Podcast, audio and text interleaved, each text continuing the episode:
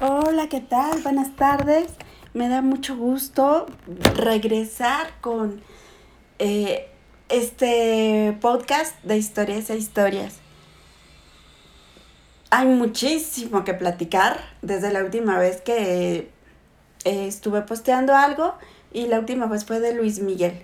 Debo decirles que es el capítulo más escuchado de todos los que he subido y me da mucho gusto que me escuchen en, México, en Estados Unidos, en Alemania, en Canadá, en Latinoamérica también, Colombia, si no estoy mal. Entonces, pues gracias, de verdad. Y bueno, ahorita ya los arquetipos los voy a dejar a un lado. Eh, hablé de los más eh, usados en términos de protagonistas. Desde luego habrá más y a lo mejor podré relacionarlos ya con nuevas historias. Hoy quiero hablarles de una película que me tiene maravillada. En muchos sentidos, en términos de historia, es un buen ejemplo de, de una buena historia, de un gran diseño de producción. Y este diseño de producción tiene que ver pues desde el casting, desde eh, qué banda sonora se va a utilizar, Em, o qué tipo de banda sonora y por supuesto toda la, fotografía, las locaciones, qué es lo que busca en general el director. La acabo de ver por HBO y alguien me dijo, ¿sabes qué? Si quieres hablar de esta, esta propuesta, tienes que ver la primera e informarte más. Ya me informé bastante y creo que hay muchas cosas positivas al respecto. Entonces vamos por partes. ¿De dónde viene esta historia? Es una historia de ciencia ficción eh, que se escribió antes de los ochentas. Y no es tan sencilla. Sin embargo, pues bueno, si nosotros hablamos en términos de historias sobre un plot, podríamos pensar que si le ubicamos en la época medieval, pues volvemos a hablar de castas, de reyes, de reinos, de eh, ambiciones, de traiciones, este, y de poder. Entonces, ubíquenlo en la época que quieran.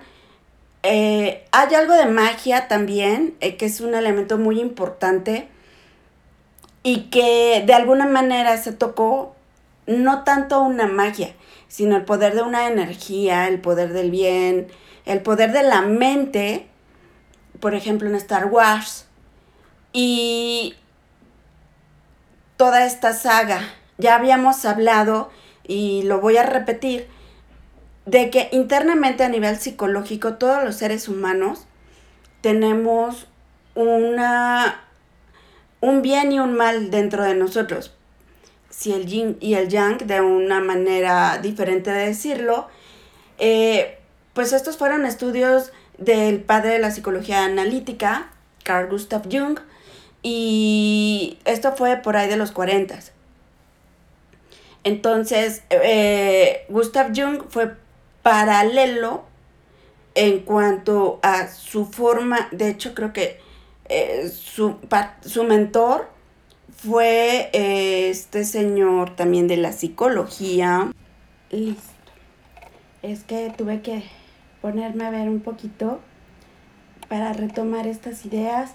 Em, en cuanto al, a Sigmund Freud, entonces, Sigmund Freud de alguna manera fueron personas que buscaban o tenían ciertas teorías en común y también la historia de Carl Gustav Jung es un poco, un poco, eh, o no un poco, bastante interesante. Vi alguna película sobre él algún hace algún tiempo, sobre una etapa o una parte de su vida que yo dije, oh, sabe de lo que habla el Señor, ha vivido sus experiencias, tiene su propio lado oscuro, lo vivió este, y bueno, al final del día no es que uno sea mejor o el otro, sino se va mucho más a la parte interna de, de eh, el inconsciente colectivo Carl Gustav Jung. ¿Y qué es ese inconsciente colectivo? Que bueno, pues nosotros le damos a, o vamos formando categorías en cuanto a emociones o en cuanto a ideas. Si nosotros hablamos, por ejemplo, de un dios griego, de la guerra, y, en Japón o en Asia también van a, tener un dios de la guerra, y aquí los aztecas y las diferentes culturas mesoamericanas van a tener también un dios de la guerra, y un dios de la lluvia, y un dios de la agricultura o diosa. También pueden ser diosas. Entonces, ¿por qué le dan esas categorías a esas deidades? Porque todos en algún momento tenemos miedo, este, o tenemos, o somos aguerridos, tenemos que defendernos, ¿no? Y por eso es que hay ese Dios de la guerra, o ese Dios del, pues todos tenemos que alimentarnos y asegurar nuestras cosechas, y eh, por eso hay un Dios o diosa, o una diosa de la agricultura. en fin, en una gran cantidad, el Dios o la diosa del, del amor, por ejemplo, también en cada cultura lo hay, o de la fertilidad también, ¿no? Entonces, eh, pero siendo civilizaciones o siendo lugares geográficamente tan distantes, ¿cómo es que todos pensamos en ciertas cosas en común? Y esa forma de pensamiento es más emocional. Hace poco ah, hablaba con una buena amiga mía, quien me mencionaba que bueno, es que si estoy viendo una telenovela, sabemos todos que yo vengo de, de TV Azteca, de varios años en conocimiento de guion y por supuesto en la programación de telenovelas. Entonces, eh, eso es, o sea, ahora sí que es teoría, práctica y más práctica, ¿no? O sea, puedo, pude corroborar eh, eh, todas estas teorías sobre personalidades, personajes, eh, en qué momentos sí pueden ser eh, afines a ciertas audiencias de tal manera que hay una identidad con eh, este personaje. Por eso es que se llaman los arquetipos y por eso es que vienen más de conflictos internos. Un conflicto interno a ti te mueve hacia algún lado, a ti como persona y desde luego a un personaje. Por eso es que entre un arquetipo y un estereotipo si el estereotipo no tiene, no le vas a ver esos conflictos internos, se mueve simplemente porque sí.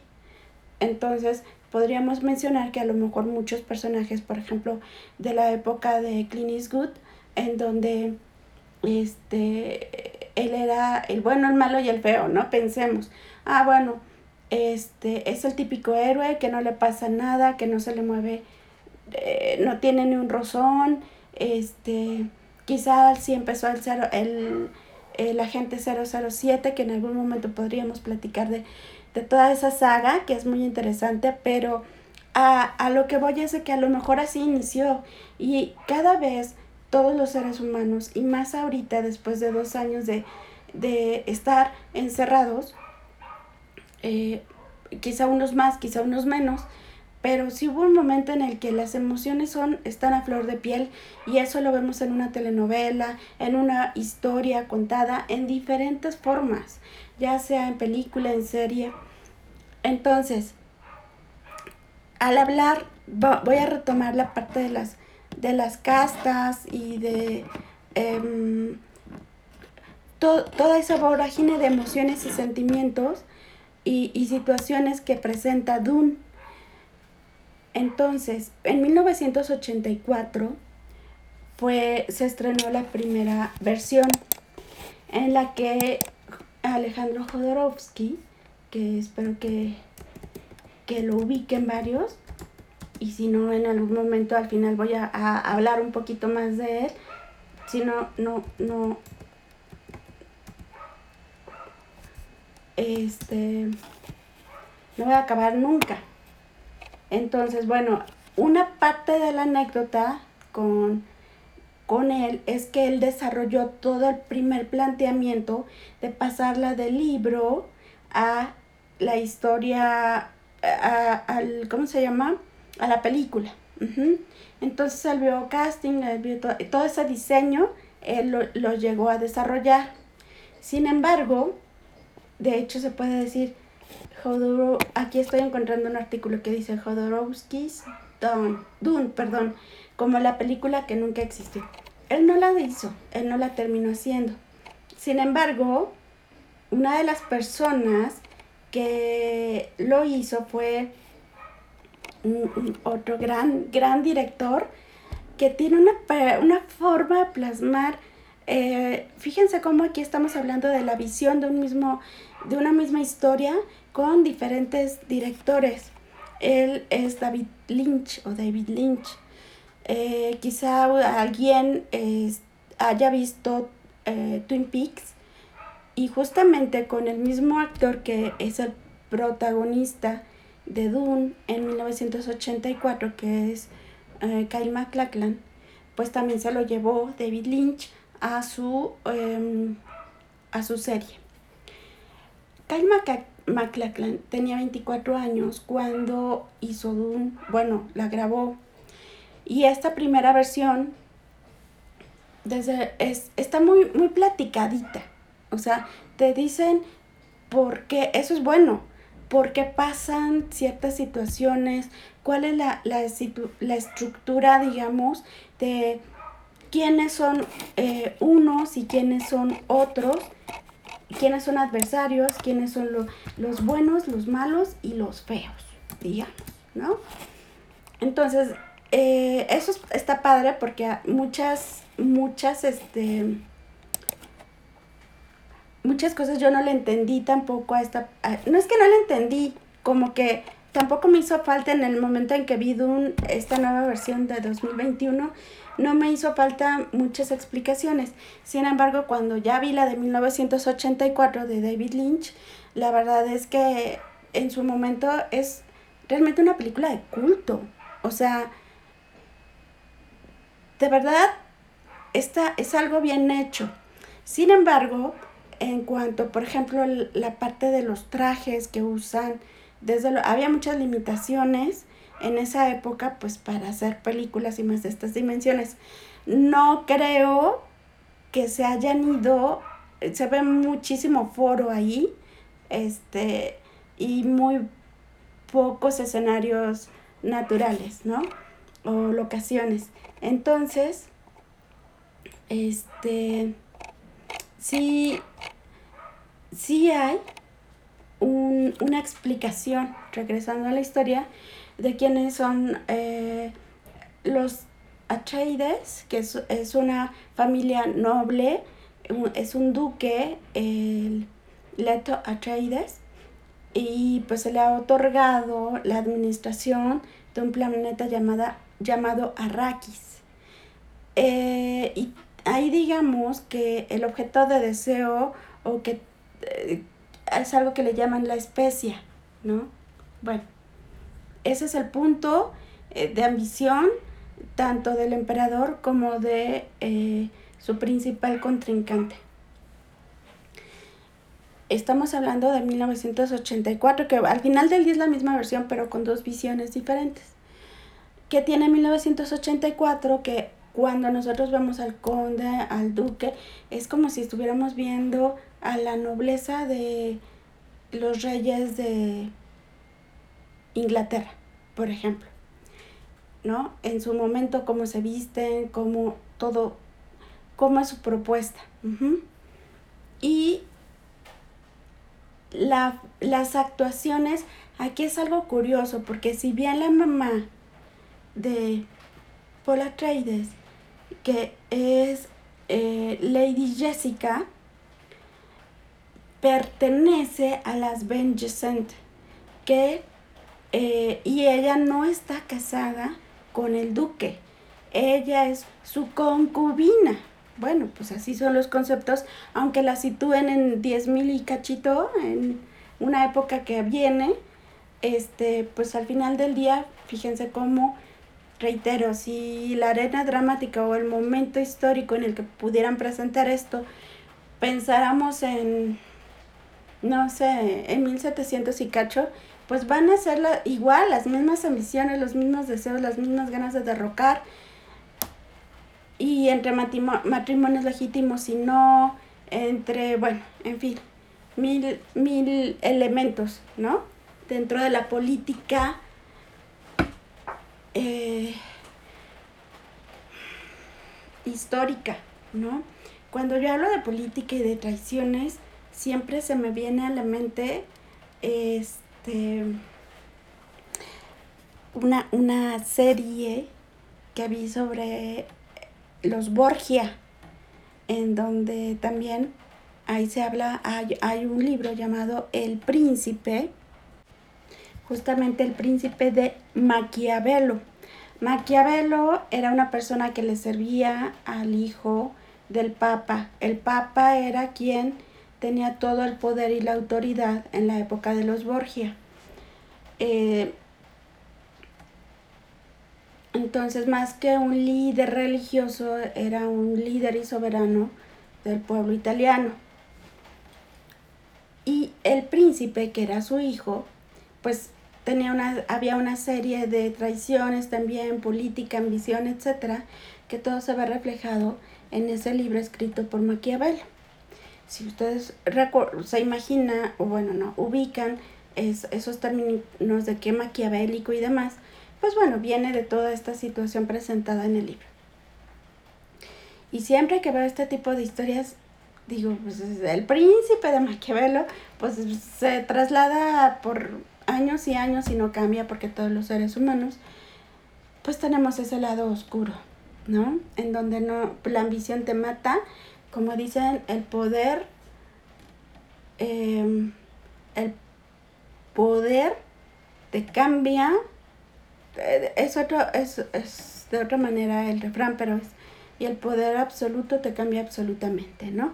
Entonces, definitivamente la gente con poder se trastoca, ¿no? Bueno, entonces todo este tipo de situaciones, pues desde luego están en Dune. Y cuando tú ves la primera versión, es fantástica. O sea, realmente ciencia ficción, pero yo puedo asumir con un poco de fantasía. Sin embargo, cuando ves al, gran enemigo del Duque Atreides, eh, que es otro grupo eh, es otro tipo que eh, eh, busca también em, con su ambición quedarse con ese, ese lugar por las, la especie, que es como si fuera el oro o el petróleo actualmente, o en fin, cualquier tipo de energía que te permita moverte, ¿no?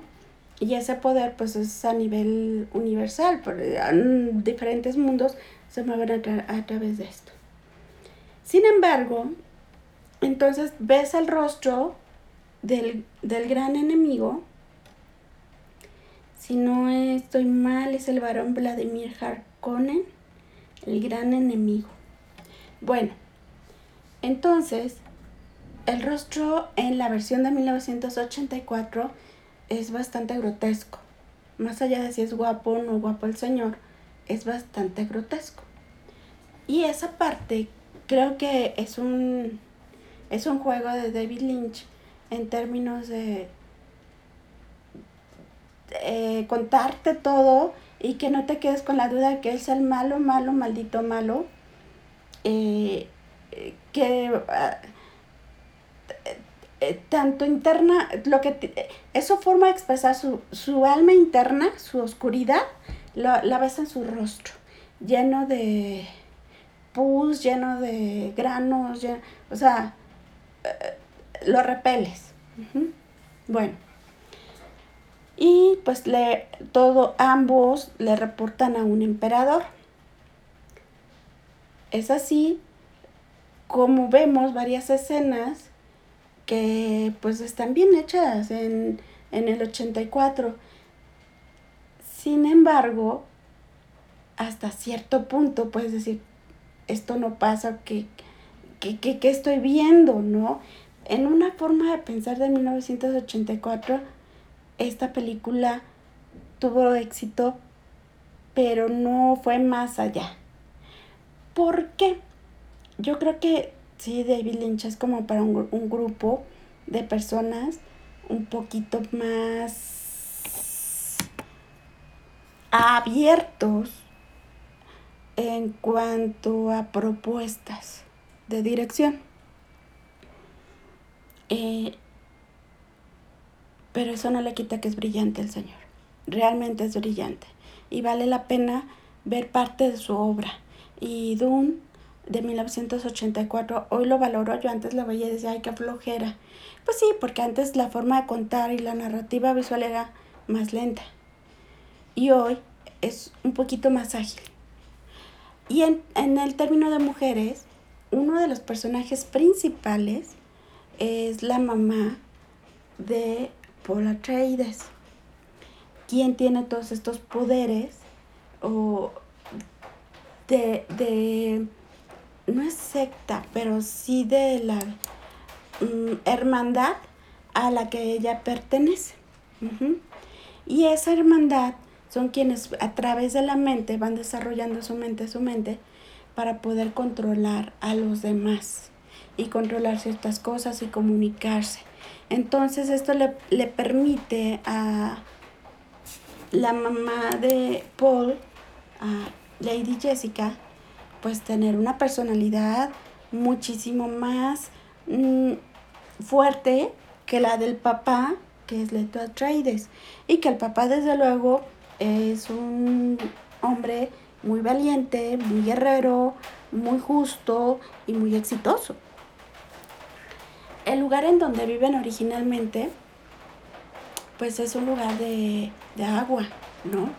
Y pues imagínate cómo esta nobleza para poder, eh, digamos que,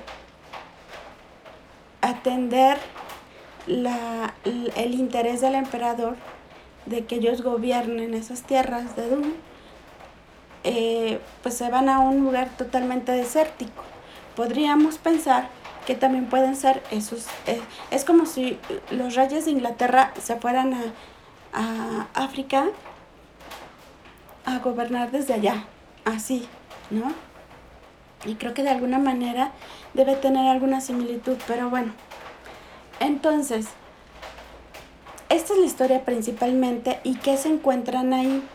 Se encuentran ahí también a un grupo nativo del lugar que sabe cómo enfrentar, por ejemplo, los gusanos estos gigantescos que van por debajo del, de las arenas y que pues consumen lo que encuentran, ¿no? Es una cosa fuerte, tremenda. Sin embargo, em,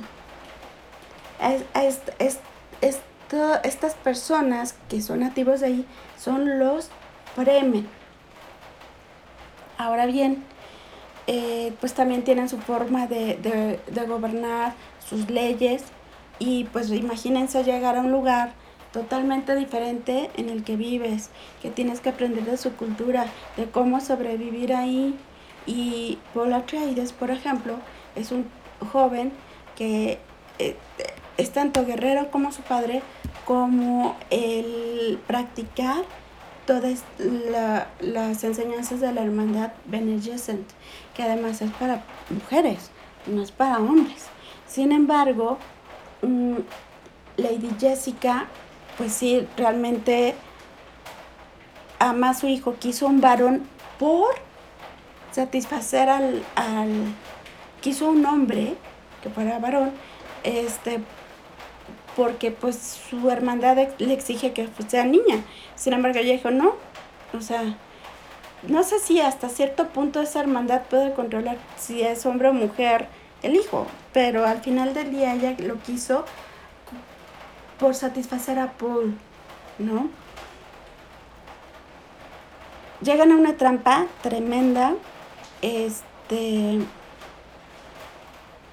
y bueno, todas estas aventuras, pues realmente eh, el hecho de buscar la libertad versus la opresión que, que tiene tanto el varón como el emperador en ese lugar, pues de alguna manera eh, es difícil llegar a una alianza, pero pues a lo largo del camino van a llegar. Cuando vemos, o bueno, ya viendo la versión de 2021, que es una hermosura, pero es una hermosura visual y que es muy simbólica. Desde el principio de las primeras tomas, aparte es muy ágil, desde las primeras tomas ves el mar y entonces ahí viene, ah, sí, tal vez de una manera consciente, no dices, este es el mar, esta es la arena, de las dunas, del desierto, no, pero sí es una diferencia total. Y lo que me gustó más fue la propuesta también de, de cómo presentar a esta familia noble. Y justamente lo que buscó el, el director fue que fueran escenarios naturales 100%. Bien lo pudo hacer, igual desde un set. Ustedes han visto en muchas ocasiones cómo se grabaron Los Vengadores eh, a través de un set y un green screen. Bien lo pudo hacer. Es más económico, es este igual de práctico, pero la esencia que él le dio a encontrar esos escenarios naturales es, es otra película. De verdad, esa propuesta estuvo muy bien hecha, muy bien realizada. Y esto le llevó justamente a varios premios. En los premios Oscar, siendo como una de las grandes ganadoras de, del evento. ¿Qué otros cambios hubo? Hubo un cambio, antes de que me vaya yo al protagonista, porque me voy a extender con el protagonista actual, que también en su momento, cuando la grabó o la empezó a grabar, tenía 24 años. Entonces, este, son varias partes. dos o tres, según yo son tres, pero bueno, le da un mayor peso también en términos de historia al ¿cómo se llama? A, la mamá. Y un peso versus la, la primera versión que vi en el 84, que acabo de ver también, em, es muy diferente, ¿saben? Y creo que eso tiene mucho que ver con la mujer de hoy.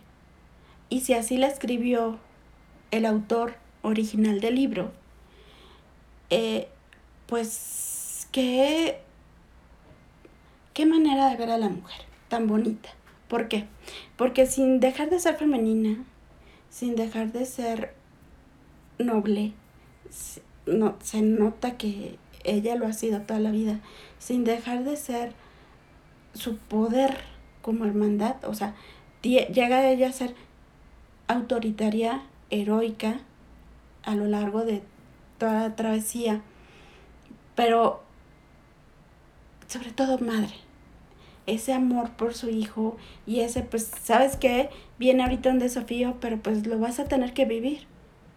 Me duele, pero lo tienes que vivir. Y esa percepción que ella tiene de, de su alrededor le da una dimensión totalmente diferente.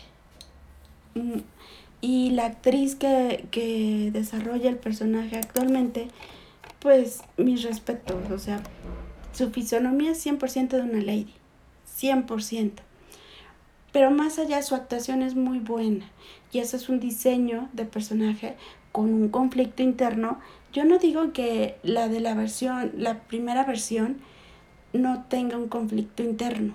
La actriz no ha sido la mejor de todas. Y, y pues así la dirigieron. Pero sí se ve un poquito mm, digamos, el peso que ahora tiene la película la mamá, no lo tiene o no se le nota en la primera versión. En la primera versión, el peso protagónico lo tiene el hijo. Y así debe ser, porque es la historia de él. Pero aquí, la mamá, bueno, y en general la historia, la mamá es casi, casi la protagonista. Y no porque el hijo sea un mal actor, no. Creo que que lograron empatar ambas personalidades. Y eso debe ser un gran trabajo también previo de, de, de grabación, de cómo los personajes se, o los actores se van integrando a, pues, a sus actuaciones. Entonces, estoy buscando justamente cuántos premios Oscar ganó. Según yo, fueron cinco. Pero sí quiero remarcar cuáles fueron las categorías. Ah. A la mejor banda sonora. Este punto es muy importante en una película, en una historia. Una buena y gran amiga mía, llamada María Carmen Marcos, es una productora extraordinaria eh, de televisión y de telenovelas. Me solía decir, el 30% del éxito de una historia o fracaso tiene que ver con la música. Y efectivamente, comprobadísimo. Entonces, si tiene la integración de las emociones o de los puntos climáticos de la historia con esta banda sonora es impresionante. Hace mucho que yo no veía algo así. Y qué padre que una, una película de ciencia ficción que amerita no tantos micro, máximo efectos, pero sí los efectos necesarios, se los dieron. Se los dieron. Tiene al mejor diseño de producción y que tiene también que ver con el elenco del cual ya estamos hablando. Tiene al mejor montaje. Tiene... Ah, ese es el, el tiene, es, ahí van tres premios Oscar. Premio Oscar a los mejores efectos visuales, pero por favor, claro que sí. Y premio Oscar a la mejor fotografía. Claro, son escenarios naturales. Imagínense ustedes para las puestas de sol, para la noche, para las batallas que hay ahí durante nocturnas, en medio del desierto. O sea, digo, y tantos, tantos actores en, el lugar, en la locación, eh, pues tienes que ver con la iluminación. Y esto nos recuerda mucho ciertas anécdotas que hubo también con una película de, de, un, de, un, mexicano que dirigió este listo la película que eh, The Revenant si la ubican es en donde ganó Leonardo DiCaprio su primer premio Oscar y em, que dirigió, escribió y produjo Alejandro González Iñárritu.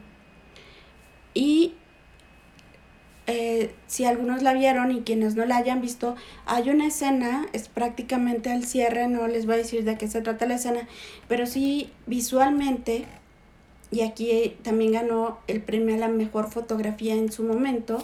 Estamos hablando de el 2015, si no estoy mal. Este, bueno, hay una escena, estos son escenarios totalmente en hielo, todo pasa en, escenarios, eh, no recuerdo bien la región al norte de, de Canadá o por Alaska, el punto es que todo es hielo. Y son escenarios naturales, desde luego. Y en una escena final va la secuencia y va la secuencia y hay un momento en el que está amaneciendo. Entonces, esa parte de la secuencia en el amanecer fue, es visualmente una de las mejores que hay en la historia del cine. Y lo mismo ocurre acá en estos escenarios naturales de, las dunas, pues desde luego, digo, yo no dudo que haya efectos, o sea, claro que los hay, pero hay secuencias y se notan muy bien hechas iguales en las que va amaneciendo y entonces también tú como espectador lo vives junto con el protagonista o y su madre porque dices, ching, es que ya va a amanecer y entonces van a estar a 40 grados o más de 40 grados y se van a tatemar ahí, se van a morir ahí en el desierto, etcétera, ¿no? Perdón por hablar tan coloquial, pero pues así es el asunto. Entonces, de estas emociones, dices, wow, o sea, estás todo el tiempo así. En, yo tenía muchísimo sueño el día que la vi apenas. Y no, o sea, ¿cuál me voy a dormir? Está buenísima. Y hay escenas a las que le dan su espacio, su tiempo, para que tú ubiques justamente esa, esos matices de los personajes. Que si bien no se los puedes dar a todos, tan, se los dieron a los que debían, que era el protagonista, que es Paula Traides, y su mamá. Entonces, vámonos al personaje que me pudo fascinar, porque parece todo un noble, así que haya nacido en esa nobleza, y es Timothy Chalamet. Un actor sasasaso joven, está entre los 25, 26 años, quien eh, les voy a hablar un poco de toda la filmografía que, yo he visto en él.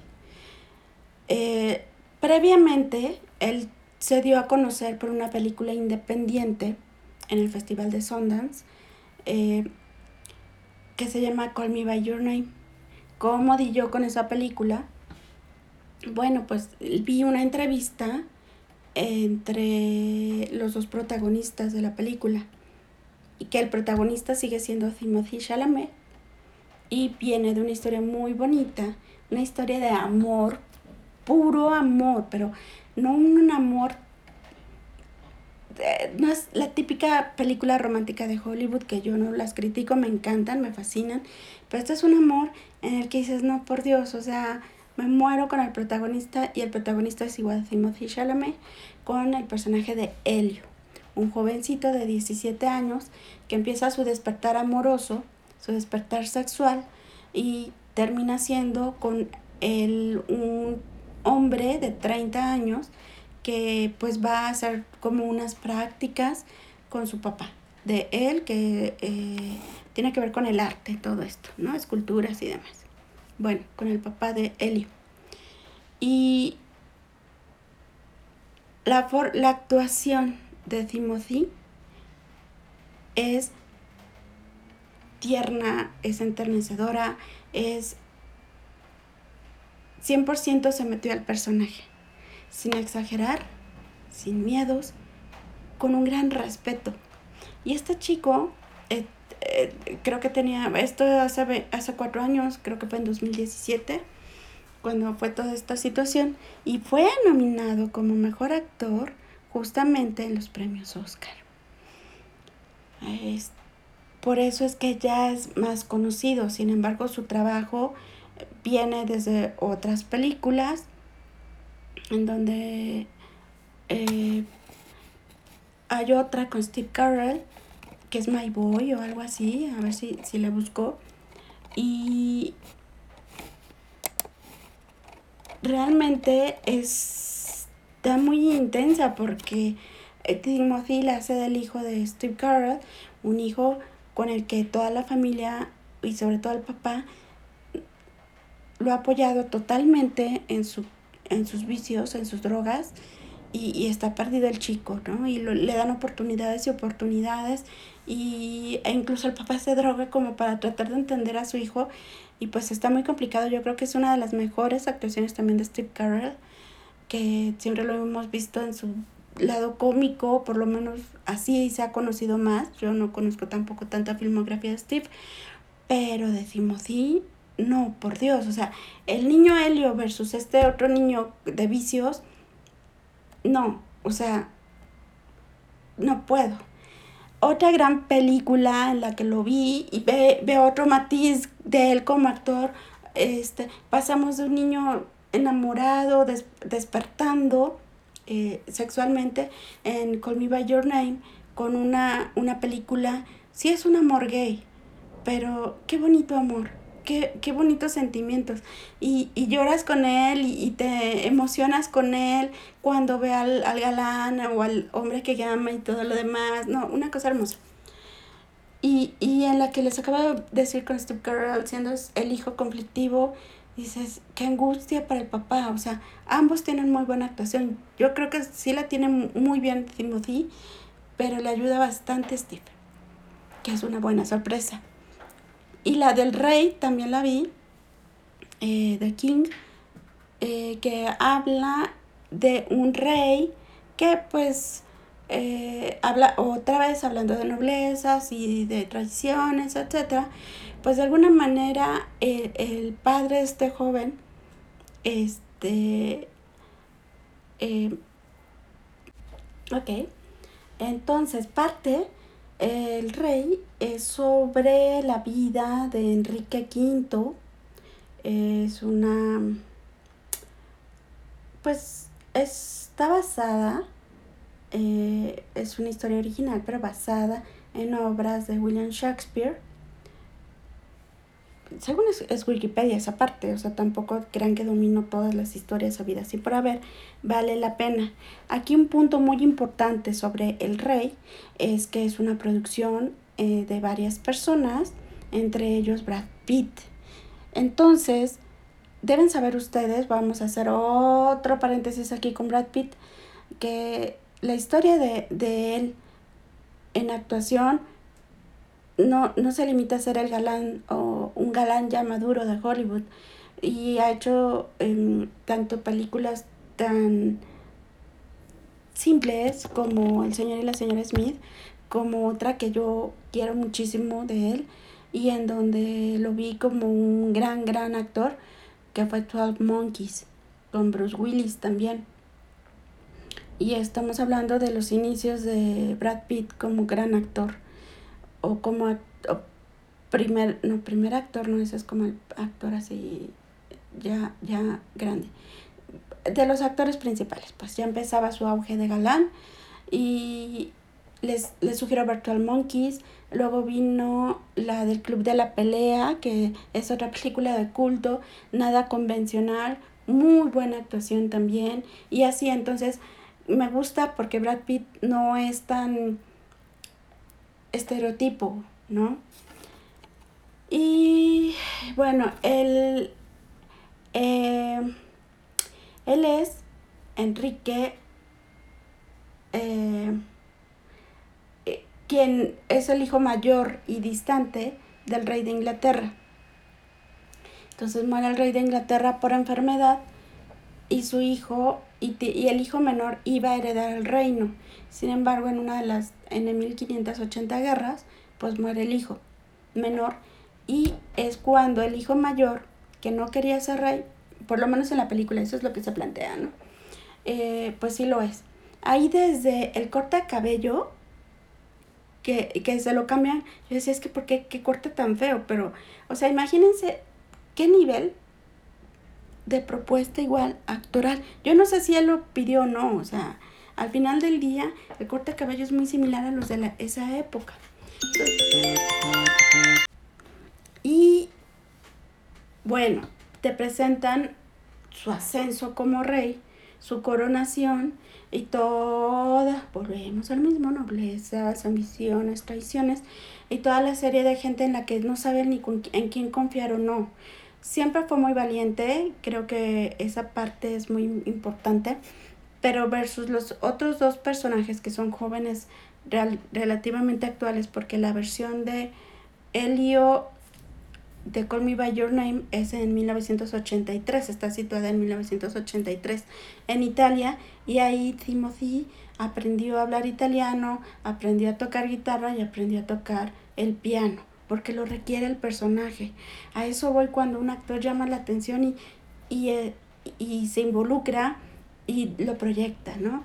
En este caso yo no sé si aprendió a, usar desde la espada, ¿no? Pero se nota, se nota que la maneja bien, se nota la dureza que él debe tener. Pasa de un chico que le vale gorro todo, aparentemente, a un hombre con 1500 responsabilidades y mil miedos, sin reflejarlos sobre quién está con él y quién no, quién lo va a traicionar y quién no. Bueno, este. Mm, aquí está interesante porque siendo Timothy eh, nace en, Nueva York, pero su padre es francés, entonces con, habla muy bien francés. Y bueno, tiene que personificar a un inglés, ¿no? Sin embargo, tienes a un, un Robert Pattinson que es el villano malo malo de la película y aquí es en donde hablo yo. Si tienen oportunidad de verla está en las plataformas me parece que está en Netflix la del rey. La parte de la guerra está muy bien realizada. Eh, esas escenas de guerra están bien hechas. Y, y la parte de la de toda la trama en cuanto a traiciones y a ver qué sigue pues está bien hecho o sea bien y, y hasta la forma de, de, presentarte un poquito oscura las imágenes, eh, te da toda esa sensación de, de, que le llegaron a la época, ¿no?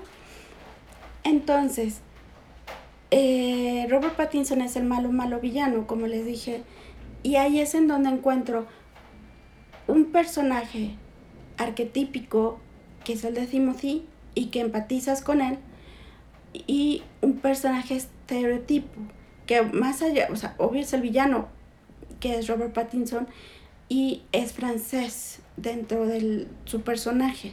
Y es un cuate sin escrúpulos, totalmente. Mata niños, o sea, así de, de crudo y maldito es el personaje. Pero él, yo no sé ni, si no se adentró o qué pasó, que yo cuando lo vi dije, don, bueno, es que nunca lo vi como buen actor, pero bueno, en fin, Robert Pattinson hablando francés le echa ganas, pero pues no es, no es su lengua. Y no, no ensayó, no estudió, se nota. Entonces todo ese conflicto interno, si es que lo tenía el villano, pues no se refleja en la actuación de Robert Pattinson. Y aquí es cuando se lo come Timothy, así, un actorcito, bueno, no es, no es, no es actorcito, es un actor que no está en vías de ser un gran, un, de, de ser una estrella, ya lo es, junto con otros actores de su generación que también tienen muchos años actuando, como es Zendaya o Zendaya o como se diga, que es su, su, interés romántico en la película y que pues bueno, no actúa aquí mucho esta chica, pero pues también está entre los 24, 25 años, como ese este otro chico que le hace del hombre araña, eh, y que debería acordarme y es un gran actor también y de muchos años. También el novio de Zendaya eh, de 24, 25 años. Y Anya Taylor, también quien la vieron en Gambito de Dama, también 24, 25 años y pues una mega actriz, ¿no? y que también me encanta porque si se tiene que pintar el cabello de negro se lo pinta, si lo trae rubio platinado, si lo tiene que traer pelirrojo, corto, largo, o sea, a mí me encantan esas actrices que se arriesgan, que si se cortan el cabello, cómo se, se arriesgan y lo mismo esos actores. Entonces, regresando, un, regresando a todo este diseño de producción, es un peliculón, la verdad, véanla, se las súper recomiendo. Eh, viene la segunda parte eh, y les va a gustar mucho. La actuación es, eh, alguien hablaba o mencionaba, por ejemplo, eh, canciones, qué deliciosa canción, pues así es una delicia de película. Y no, se te va el tiempo rapidísimo, cuando menos te lo esperas dices, eh, ay, ya acabó, ¿no? Entonces, y vale la pena, tiene muy buenos actores, la mamá, mis respetos, y Timothy, palomita, super palomita. ¿Lo quieren ver también más este actor? Pues sale Lady Bird, también la vi y la vi por él, porque me atrae mucho. Físicamente está muy guapo, la verdad, hay que decirlo, y tiene así como que esa actitud digo, yo sé, yo tengo más de 50, bueno, acabo de cumplir 51, pero nada que ver, ¿verdad? Le duplico la edad al, al chavo, pero eh, es cautivador en todos los sentidos, en su forma de ser cuando lo entrevistan, en su forma de ser estrella de yo aquí estoy, pero atiendo a mi público, me tomo selfies, no, no, hasta el momento no ha expresado malas caras, es tan sencillo como irse a un concierto y a lo mejor no sé si son sus guarros, sus amigos o qué, pero el chavo está, parece que está rodeado de amigos o parece que estaba solo. tiene una personalidad en una alfombra roja, que eso es un punto muy importante. Dune fue una de las películas de alfombra roja que regresan a abrir cines a nivel internacional y fue un exitazo de taquilla. Sí, desde luego, después ya vino el estreno de No Way Home, de El Hombre Araña, y claro, también es un exitazo de taquilla, pero, este, y todas, todos sabemos las razones, y todos nos, que, nos divierte, nos asombra, ¿no? Eh, esas escenas del Hombre Araña. Esta en particular te asombra todo. y aunque hay actores reconocidos como Javier Bardem, que mis respetos también, sale poco, pero mis respetos, Josh Brolin, eh, digamos que todos están en su papel bien. Tengan un, un personaje pequeño o un personaje grande, todos están bien, se sienten cómodos en sus personajes. Y ¿qué les puedo decir? Véanla, ya tienen muchos antecedentes, eh, no les voy a contar más, de, de, no les voy a quemar la historia y gracias por estar de nuevo presentes en este de historias e historias. Ya a futuro eh, me gustaría hablar de una serie que me tiene cautivada y creo que son dos series y dos mujeres o personajes mujeres de más de 50 que, que mis respetos, ¿eh? Eh, ojalá hubiera más personajes así, porque a veces una mujer, sea la edad que sea, necesitas valerte de ellos como para darte una idea de que si ella pudo, yo, yo puedo, yo puedo también salir adelante. Entonces es que así es el planteamiento de la historia, ¿no? Este, y una de ellas, ya he mencionado, la ley y el orden unidad de víctimas especiales, Olivia Benson, que ya tiene muchos capítulos, más de 20, no, ya son 23 temporadas de la ley y el orden unidad de, de víctimas especiales, 24 años al aire, y pues la actriz que es de Olivia Benson, eh, Mariska Hargitay, eh, pues ya tiene más de 50. Entonces, a, lo largo de su camino va creciendo, eh, encuentra obstáculos, híjole, de esas que dice una, no, yo por menos yo ya cuelgo la toalla y los tenis y whatever, ¿no? Y ella tiene que salir de todos esos miedos también. Entonces, para mujeres de mi edad o quizá de 45, este tipo de personajes valen la pena. Y otra es, eh, digamos que más que un spin-off de Sex and the City, es como una continuación en la época actual. Si antes tenían 30, si tenían conflictos de mujeres de 30, o ya tienen conflictos de mujeres de 50. ¿Y qué conflictos? Les costó mucho trabajo encontrar la, la el argumento como debía ser, eh, porque obviamente una después de cierta edad pues ya no te ves igual, ya no luces igual, este, que si subes de peso, que si no subes de peso, que si tienes otras prioridades, que, pero hay unas esenciales en la mujer que no, se van. Entonces, bueno, ya hablaré de, de esas dos. Me encantará hablar de más películas todavía que podría que fueron mencionadas en los premios Oscar y pues hay muchas historias que contar. Ojalá de verdad puedan disfrutar Dune si no la han visto. Y si la han visto, vuelvan a ver. Se la super recomiendo. Y muchas de Timothée Chalamet. Ya les di varias que van a disfrutar. Muchas gracias.